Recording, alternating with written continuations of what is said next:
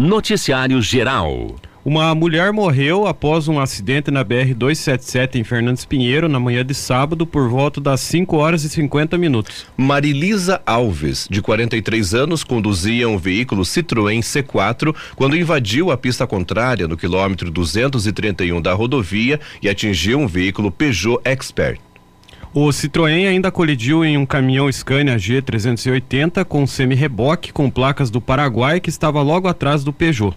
Marilisa não resistiu aos ferimentos e morreu no local. Ela era bombeira civil e atuava como socorrista do Serviço de Atendimento Móvel de Urgência, o SAMU de Irati. Segundo informações do portal Canoinhas Online, o Peugeot é de um veículo funerário que estava realizando o transporte de um corpo, do corpo de Maria Angélica Barbosa, de 31 anos, que faleceu durante um parto no Rio de Janeiro. O bebê sobreviveu e passa bem.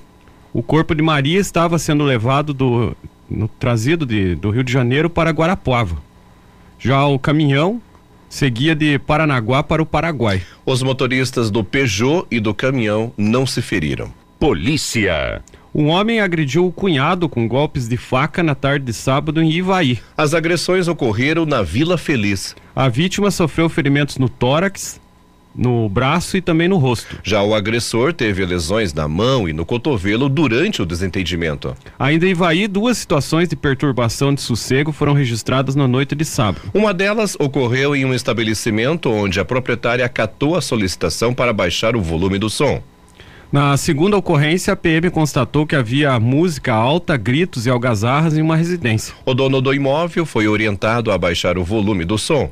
Porém, ele não quis se identificar e foi levado para a sede do destacamento para assinar o termo circunstanciado. Em Rebouças, um motociclista foi, eh, foi detido por embriaguez ao volante na manhã de sábado. Segundo informações recebidas pela Polícia Militar, o condutor da moto estava sem capacete e transitando em zigue-zague. Ainda conforme os policiais, o motociclista sofreu uma queda. Mesmo assim, ele tentou prosseguir conduzindo a moto. Os policiais realizaram o patrulhamento e localizaram o homem, tentando dar a partida na moto. Ao desembarcar da moto, o homem apresentou dor etílico, fala arrastada e dificuldades de equilíbrio. Foi constatado que o motociclista não tinha habilitação. A moto também estava com débitos. O homem realizou o teste do bafômetro com resultado de 1,11 miligramas de álcool no organismo. A moto foi apreendida e recolhida ao pátio do segundo pelotão da PM. Na localidade de Poço Bonito, em Rebouças, um veículo pegou fogo na tarde de sábado. O proprietário relatou que tinha deixado o carro no local, pois ele apresentou problemas na bateria. Ainda em Rebouças, um homem ameaçou a esposa. Ele havia ingerido bebida alcoólica antes de se alterar por motivo fútil. A mulher ameaçada relatou que esse tipo de situação ocorre frequentemente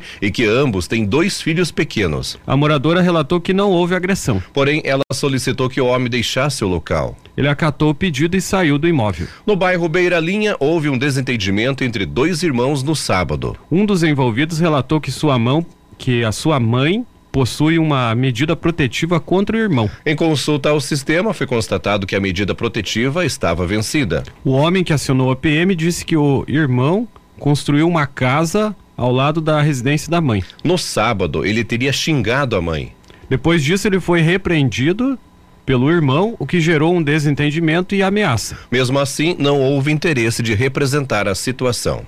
Em Irati, a PM realizou uma operação bloqueio na manhã de sábado. Cinco veículos foram abordados, sendo que um deles estava com licenciamento atrasado. Por isso, os policiais regi registraram as notificações de trânsito e liberaram o veículo. Em outra ocorrência, dois homens ameaçaram matar um morador da localidade de Campina do Guamirim. A PM foi acionada e conversou com a esposa da vítima. Ela disse que o marido não estava no local. Os autores da, da ameaça chegaram a dizer que pretendiam tirar a, a mulher e os filhos da casa. Eles também relataram que pretendiam atear fogo na casa. Os autores da ameaça foram localizados e conduzidos para a sede da oitava companhia para assinar o termo circunstanciado. Na Vila Matilde, uma mulher afirmou que seu filho, de 32 anos, estava desaparecido. Ela informou que o filho saiu da casa para ir no mercado, que fica próximo de sua residência na manhã de sábado. Entretanto, ele não retornou ao imóvel. Familiares disseram que viram um homem com uma mochila seguindo em direção ao centro da cidade ainda no período da manhã. A moradora afirmou que o filho tem problemas de saúde saúde faz uso de remédios controlados. Ainda em Irati, uma mulher afirmou que ouviu vozes de dois homens que estavam no telhado de sua residência. A moradora da Vila Nova disse que os homens estavam tentando invadir a sua casa. A vítima relatou que os homens pularam o muro dos fundos da residência e deixaram o local antes da chegada da PM. Os policiais realizaram patrulhamentos, mas não localizaram os suspeitos. Na localidade de Coxinhos, alguns objetos foram furtados de uma residência. O responsável pelo imóvel disse que uma janela lateral foi arrombada. Inácio Martins, um homem quebrou a porta da casa da cunhada com golpes de facão. O autor do dano ameaçou o irmão e a cunhada. Ele deixou o local e não foi encontrado pela PM. Em Rio Azul, um homem descumpriu uma medida protetiva e foi até a casa da ex-mulher na localidade de Cerro Azul. Ao ser abordado, ele disse que havia sido liberado da delegacia de Irati na sexta-feira. O homem alegou que não tinha onde dormir. Por isso, ele foi até a residência da ex-mulher e dormiu em um paiol do imóvel. A mulher relatou que, ao chegar em sua casa, constatou a presença do ex-marido. Ela tentou conversar com o homem, mas houve uma discussão. Em função da violência, eh, da violência da medida protetiva, o homem foi conduzido para a delegacia de Irati. Em Teixeira Soares, um veículo com débitos na documentação e a suspensão rebaixada foi abordado na rua João Negrão Júnior na manhã de sábado. Segundo a PM, as lâmpadas dianteiras do carro estavam queimadas. Além disso, os faróis apresentavam cor azul, por isso foram registrados as notificações de trânsito. Em outra situação em Teixeira Soares, foi registrada uma colisão entre dois carros na esquina das ruas Prefeito José Viana e Teófilo de Sanoski na noite de sábado. Com o impacto, um dos veículos tombou. De acordo com a PM, os carros e os condutores estavam em situação regular e foram liberados. Em Ibituva, um motorista abordado durante uma operação bloqueio estava com a carteira nacional de habilitação, a CNH, suspensa. Também em Bituva, um homem afirmou que as máquinas do barracão do seu vizinho estavam fazendo um barulho excessivo, causando incômodo. O homem que acionou a PM ainda disse que algumas bombas foram estouradas dentro do barracão, o que causou desconforto. O autor disse que ele e o vizinho já tiveram desentendimentos anteriores. Como não houve acordo, os dois assinaram o termo circunstanciado. Em Prudentópolis, um homem ameaçou matar a mulher no loteamento Margarida. A vítima disse que o relacionamento com o marido já dura mais de três anos. Nesse período, o homem chegou a quebrar o celular dela após uma discussão. Em outra ocorrência, um homem ameaçou matar a esposa e agrediu a filha de 14 anos. Ele ainda danificou uma das portas da casa com um chute e espalhou pedaços de madeira na saída da garagem para impedir que a vítima saísse com seu carro. O homem deixou o local antes da chegada da PM. A adolescente agredida apresentava uma lesão no rosto após ser atingida com um soco. Na localidade de Barra Bonita, um homem de 43 anos que tinha um mandado de prisão foi detido na tarde de sábado. Ele foi conduzido para a delegacia. Na localidade de Rio dos Patos, um homem de 39 anos danificou um veículo Celta usando pedaços de madeira. O autor dos danos foi abordado pela PM e se comprometeu de ressarcir o proprietário do carro. O dono do carro e o autor do dano entraram em acordo. No bairro Santana, em Prudentópolis, um homem ameaçou matar a ex-mulher e ainda danificou alguns objetos da residência dela. A vítima afirmou que já foi ameaçada outras vezes e que o homem chegou a quebrar uma TV. Os policiais realizaram patrulhamentos, mas não encontraram o autor do, dos danos. Em outra ocorrência, moradores disseram que houve uma briga na área central da cidade. Ao chegarem no local, os policiais constataram uma aglomeração de pessoas. Porém, porém, somente um homem permaneceu no local e foi abordado. Ele apresentava um estado de surto e investiu contra os policiais. Foi necessário o uso de algemas para contê-lo. Uma ambulância conduziu o homem para o hospital. Os avisos paroquiais. Os avisos nesta segunda-feira da paróquia Nossa Senhora da Luz. Hoje tem missa na matriz às 12 horas. Também tem o terço dos homens hoje às 19h30 na matriz. Amanhã, terça-feira, missa na matriz às 19 horas, primeiro dia da novena da padroeira. Esporte. A segunda etapa da Liga Vôlei Mais, jogos no Ginásio Municipal de Malé, que aconteceram sábado. O Colégio Santos Anjos, da cidade de Porto União, Santa Catarina, ganhou do time da de Nossa, da Nossa Senhora das Graças de Irati por 3 a 0. As parciais foram de 25 a 5, 25 a 22 e 25 a 9. O time da casa de Malé perdeu para Rio Azul por 3 sets a 0. As parciais foram de 17 a 25, 21 a 25 e 15 a 25. Já no Campeonato Paranaense de Voleibol Feminino, sexta-feira no ginásio Agostinho Zarpelon Júnior, no Batatão, Irati, O time de Irati ganhou de Chopinzinho por 3 sets a 0. Parciais de 25 a 19, 25 a 16 e 25 a 21. A levantadora de Irati, Renata Calandrini, foi escolhida a melhor, a melhor jogadora em quadra. Com 21 pontos, o time iratiense assumiu a liderança do Campeonato Paranaense de Voleibol Feminino. As próximas partidas da equipe na competição serão no mês de setembro. No dia 9, que é um sábado, Irati recebe o Vôlei Clube Cascavel no ginásio Batatão às 19h30. Já no dia 10, domingo, a equipe volta a jogar em casa contra Pinhais às 16 horas. Campeonato Varziano de Irati. Segunda rodada, jogos da primeira divisão no Estádio Municipal Abrão na Gibinegem. O Mais Brasil venceu por 4 a 1 o América Esporte Clube. O Falcão e a Pindazal MT Calhas empatou com Estrela Azul de Assungui em 0 a 0. Estádio Coronel Emílio Gomes, o Atlético Nacional perdeu por 4 a 1 para o Cruzeiro do Sul. O Coqueste Sushi ganhou do CRB por 2 a 0. Pela segunda divisão, no estádio Alberto Viante, o Sanhaço venceu por 8 a 2 o time do Unidos. O ADL empatou com o Cruzeiro do Sul Masters em 3 a 3. No estádio Feirantes Lavieiro teve dois jogos. O Jurbe perdeu para o Olímpico por 5 a 1. Entre amigos, Ótica Lore empatou em 1 a 1 contra o Falcone. Todos esses jogos do Campeonato Varziano, primeira e segunda divisões, foram realizados no sábado. Também no sábado, em Rio Azul, Copa Chopp Colina, Garagem Lázari Racing, Partidas no ginásio Albinão, o time da Vila Maria, Fazenda Rigo, Move Brinque Agripeças ganhou do Atlético Baum de Rebouças por 3 a 0. O clube Vila Diva JBK perdeu por 9 a 1 para o Jato Louco Lavacar. E o GT o GT Car Renova Guamiranga perdeu para o Esfinge do União da Vitória por 6 a 1. Campeonato Rural de Futebol 7 de Irati. Partidas de volta da semifinal. No sábado, no campo do Pinho de Baixo, o Faxinal do Rio do Couro Canarski Resicom empatou com o Faxinal dos Neves em 1 a 1. O jogo de ida houve empate em 2 a 2 então dois empates, a disputa foi para os pênaltis. Nos pênaltis, o Faxinal do Rio do Couro Canarski Resicom venceu por 4 a 3. Já o Rio do Couro Entre Rios ganhou do Boa Vista Araras por 3 a 1. Na primeira partida, o Rio do Couro Entre Rios já havia vencido por 4 a 1. Os classificados para a final do Campeonato Rural de Irati, o time do Faxinal do Rio do Couro, Canarski Resicom, enfrentará o Rio do Couro Entre Rios. Liga Regional de Futsal Feminino. Os jogos que aconteceram no ginásio Batatão no sábado, a disputa do terceiro lugar, o Imbituva, perdeu por 9 a 1 para a Associação Esportiva Ivaí Santa Clara.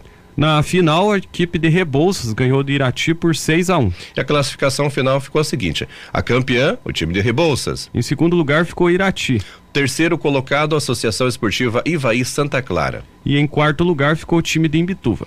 Noticiário Geral. O concurso da Mega Sena 2625, sorteado no último sábado, não teve nenhum vencedor do prêmio principal. E com esse resultado, o prêmio acumula e sobe para 37 milhões de reais. Os números sorteados foram 09, 10, 35, 44 55 e 58. 44 bilhetes acertaram cinco dezenas e vão receber 66 mil 823 reais e nove centavos cada um. Além disso, mais de 3.624 apostas marcaram quatro números e cada uma leva para casa um total de 1.238 reais e quatro centavos. O próximo sorteio da Mega Sena acontece amanhã às 20 horas no Espaço da Sorte em São Paulo. Para participar do sorteio, as apostas podem ser feitas até às 19 horas de terça-feira nas lotéricas de todo o país ou pela internet. O apostador pode escolher entre 6 e 20 números. Aposta mínima da Mega Sena de seis números custa cinco reais.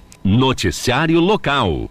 A secretária estadual da Mulher e Igualdade Racial, Leandre Dal Ponte, esteve em Irati na última semana e destacou que a criação de uma Secretaria da Mulher auxiliará no envio de recursos para o município. Irati já possui uma rede de proteção à mulher, além de equipamentos sociais que auxiliam na proteção, como a Casa de Acolhimento de, de Mulheres Vítimas de Violência e a Patrulha Maria da Penha. Segundo a secretária, com a nova pasta será possível enviar recursos para melhorar esses serviços partir da Secretaria da Mulher, com o Fundo da Mulher, nós podemos mandar recurso pelo esse fundo para cofinanciar essas ações, para ajudar no, no, no, pagamento do funcionamento dessa casa, para ampliar outros serviços, para criar, por exemplo, um CRAM, para que a mulher não chegue na via de fato de uma violência mais agravada, né?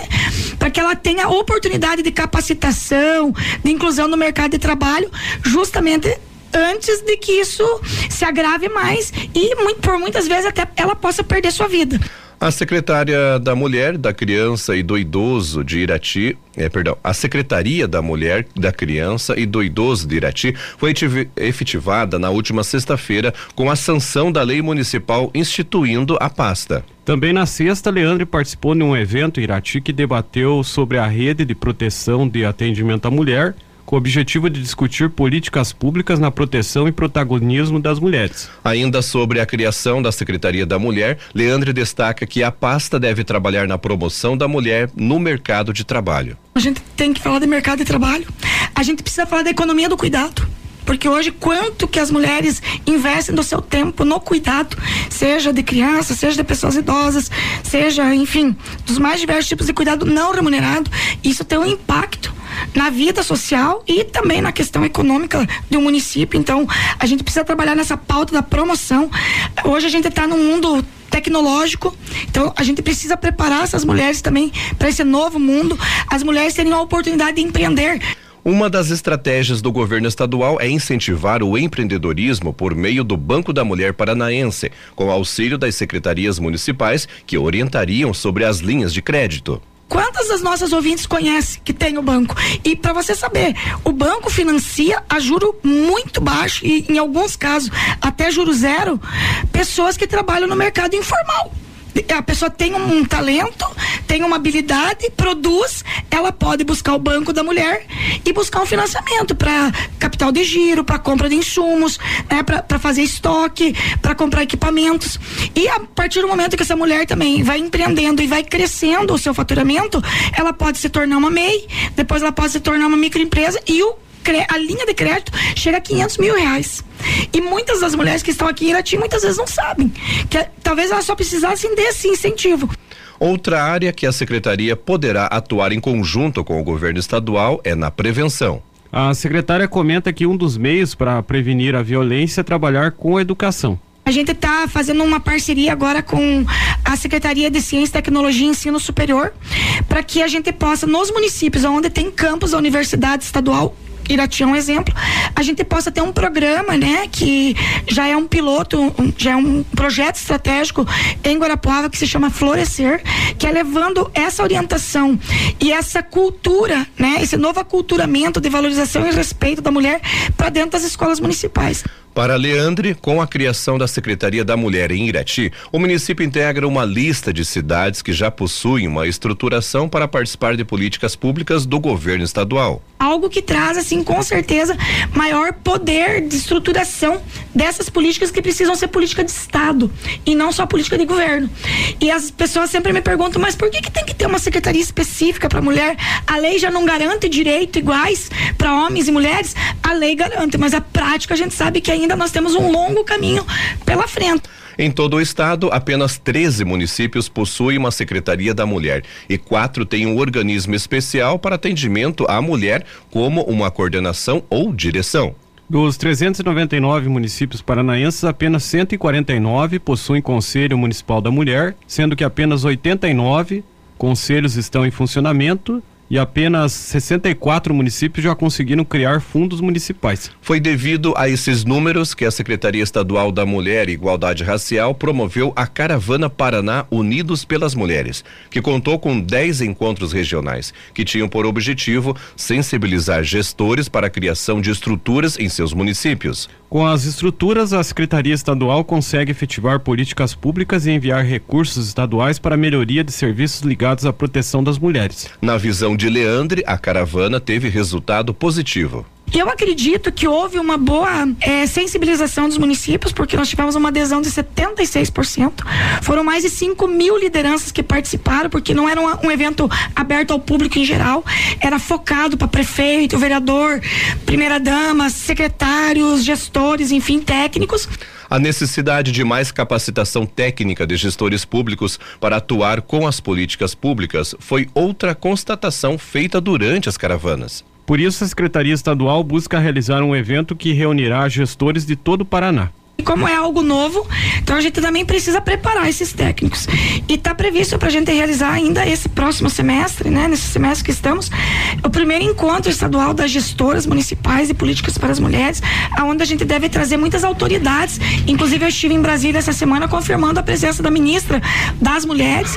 O ministério será nosso parceiro nesse grande evento que deve ter a duração de pelo menos três dias, onde será uma grande imersão para que também os técnicos dos municípios possam aprimorar seus conhecimentos né, e adquirir mais experiência com especialistas de como que a gente faz as políticas se conversarem.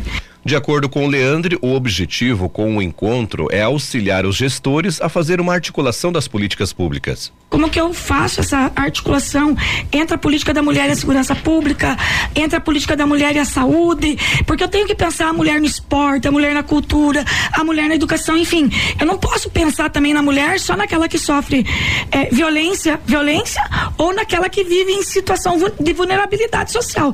Eu preciso pensar que no Paraná nós temos 6 milhões de mulheres paranaenses e eu preciso chegar em todas elas, porque é um direito de todas as mulheres paranaenses. A segunda edição das caravanas deverá ser feita em 2024. A intenção é que a Secretaria Estadual possa voltar aos municípios e implementar políticas públicas nos locais que já possuem as estruturas necessárias na segunda temporada que inicia no próximo ano é justamente a gente trazer todos os, os, os programas para que de, com esse arranjo de governança local a gente já possa então cada vez aproveitar mais aquilo que o estado já oferece de política para as mulheres. Outra ação que deve trazer mais transparência sobre as ações da Secretaria Estadual é a elaboração do Plano Plurianual 2024-2027 do Paraná, que contará neste ano com um detalhamento das ações de raça e igualdade de gênero no Estado. De acordo com a secretária, a medida faz parte de uma metodologia feita em conjunto com a Fundação TID Setúbal de São Paulo e que é vinculada ao Banco Itaú. Por meio da metodologia, será possível conferir como estão sendo feitos os programas da secretaria aquilo que a gente quer aplicar dentro do plano plurianual é que lá esteja marcadas as ações.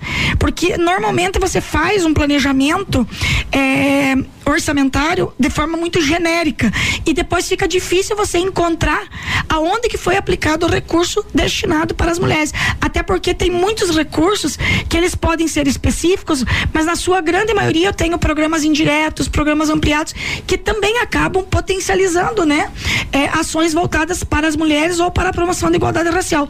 Mas eu não consigo, eu enquanto cidadão é, comum, eu não consigo identificar dentro do orçamento. Então, por isso que nós estamos trabalhando, né, com essa fundação, para que ela nos ajude nessa metodologia para colocar esses marcadores para que fique mais fácil. Esporte. O Campeonato Brasileiro da Primeira Divisão, a 21 primeira rodada, começou sábado. Tivemos dois empates o Flamengo empatou em 0 a 0 com o Internacional. Corinthians e Goiás em 1 a 1. Ontem o Bragantino ganhou do Cuiabá por 2 a 0. O Botafogo venceu o time do Bahia por 3 a 0. Tava até acompanhando ontem lá. É, parece que o, Botafogo ganhou todas as partidas que jogou em casa, né? Meu, no Brasileirão. Ganhou todos, né? Que tal esse Botafogo, hein? 11 vitórias em casa, né? O pessoal tá brincando porque o Botafogo colocou aquele gramado sintético agora. Daí o pessoal tem uma musiquinha lá, até que o Botafogo. A torcida do Botafogo tá bem criativa lá, criou música para jogador, música para o time. Agora diz que caiu no tapetinho, não tem. O Botafogo ganha todos. Eita, na vida. O Atlético Mineiro venceu ontem o Santos por 2 a 0. Teve até a estreia, né, do novo, é, novo estádio, algum sentido, sim? Isso, é Arena MRV, é uma empresa lá de, de Minas, essa MRV, e construiu o estádio do, do Atlético Mineiro, um novo estádio, só que o, o gramado já estava cheio de problemas. Meu Deus. América Mineiro venceu ontem o São Paulo por 2 a 1 um, né? Num péssimo jogo do São Paulo ontem, hein? Por favor, hein? Contra o América Mineiro. O América fez de tudo lá, fez a parte dele e tal, mas o São Paulo, em questão de criatividade, é, de chute a gols, né? Deixou a desejar. E tava jogando com um jogador a menos o América, né? Quando Aham. conseguiu o segundo gol. né? Pois é. E até o, o pessoal tem uma certa dúvida em relação àquele pênalti né, no Caleri lá, né? Pra mim, foi pênalti, porque o, o gol do São Paulo foi, foi de pênalti, né? Ah, pra mim, foi pênalti, tá. Aí tem um outro fato, né? Que o, o jogador Pato foi fazer a cobrança do pênalti, né? Chutou, o goleiro do América defendeu. A sorte do Pato é que voltou já, a bola no pé do, do Pato é que só chutou no outro canto, mas ainda o goleiro já tinha levantado já tava, né, prestes a pegar, né? Por pouco, hein, Pata? Por pouco, hein? O Palmeiras ontem ganhou do Vasco por 1 a 0. Atlético Paranaense empatou em casa com o Fluminense em 2 a 2 O Fortaleza venceu o Curitiba por 3 a 1. O Grêmio venceu o Cruzeiro por 3 a 0 A classificação, o Botafogo mantém 11 pontos de vantagem para o Palmeiras. O Botafogo tem 51 pontos, é o primeiro. O Palmeiras, segundo, tem 40 pontos. Em terceiro veio o Grêmio com 36 pontos. O Flamengo está em quarto lugar com 36 pontos. Em sétimo, o Atlético Paranaense com 33. Na zona de rebaixamento, o 17 Santos tem 21 pontos. Em 18 está o Vasco com 16 pontos. 19 Curitiba, 14 pontos. E na lanterna, em vigésimo colocado, o América Mineiro com 13 pontos, né? E aí que eu volto a desistir de novo, né? No péssimo desempenho do São Paulo, né? Mas enfim, vamos falar agora da segunda divisão, Rodrigo Zup. A segunda divisão, 25 rodada, sexta-feira, a Ponte Preta ganhou do Londrina por 1 a 0. O esporte perdeu para o Ituano por 2 a 1 Sábado, Sampaio Correia e Guarani empataram em 1 a 1. A Tombense e Ceará ficaram no empate, só que em 2 a 2 O CRB ganhou do Novo Horizontino por 1 a 0. Ontem a Chapecoense e Havaí ficaram no empate em 0 a 0 O líder Vitória empatou fora de casa com o Atlético Goianiense em 0 a 0. E hoje, fechando a rodada, às 20 horas, tem Botafogo de São Paulo contra o ABC. A classificação, o primeiro colocado Vitória soma 48 pontos. Em segundo, o Esporte com 45. Terceiro, Criciúma com 44. Na quarta posição veio o Juventude com 43 pontos. A zona de rebaixamento, 17º Sampaio Corrêa tem 26 pontos. A Tombense está na 18ª posição com 21 pontos. O penúltimo, Londrina, tem 19 pontos. E na lanterna, o ABC com apenas 14 pontos. No Campeonato Brasileiro da Terceira Divisão, a 19ª rodada, a última da primeira fase, aconteceu no sábado e o Operário venceu o Brusque por 1 a 0. O Operário encerrou a primeira fase em primeiro lugar com 36 pontos. Na segunda fase, o Operário está no grupo B, ao lado de Brusque, São José do Rio Grande do Sul e São Bernardo de São Paulo. Campeonato Brasileiro Feminino, a semifinal, os jogos de ida ontem, o Santos perdeu para o Corinthians por 3 a 0. E o São Paulo perdeu para a Ferroviária por 3 a 1. Nesse momento, vamos a Curitiba conversar com a Miriam Rocha, direto da Agência Estadual de Notícias. O destaque de hoje: Tecpar e Conselho da, de Administração do Paraná firmam parceria estratégica. Olha, gente, o Instituto de Tecnologia do Paraná, o Tecpar, e o Conselho Regional de Administração do Paraná, o CRA Paraná, eles vão atuar em cooperação no desenvolvimento de iniciativas para promover a inovação no Estado. Segundo o diretor-presidente do Tecpar, Celso Clós, um dos objetivos dessa parceria é aproximar do setor produtivo os serviços e as soluções tecnológicas disponibilizados pelo Instituto e contribuir né, para o crescimento do segmento em todos os âmbitos. O presidente do CRA Paraná, Marcelo Crispiano, ele destacou a importância de ampliar iniciativas regionais, como a agência de inovação que foi implantada em Morretes, com o apoio da Tecpar por meio de uma parceria com a prefeitura. As duas instituições assinaram na sexta-feira um protocolo de intenções para ações conjuntas com foco em tecnologias digitais, turismo, meio ambiente, segurança, saúde e cidades inteligentes. Portanto, essa aproximação aí do setor produtivo dos serviços tecnológicos, né, que já são disponibilizados aí pelo Tecpar, com certeza vai ajudar no desenvolvimento, no crescimento de todos eh, do segmento aí em todos os âmbitos. Bom, era essa informação que eu tinha para hoje. Um grande abraço a vocês e é claro que se Deus quiser, amanhã eu tô de volta.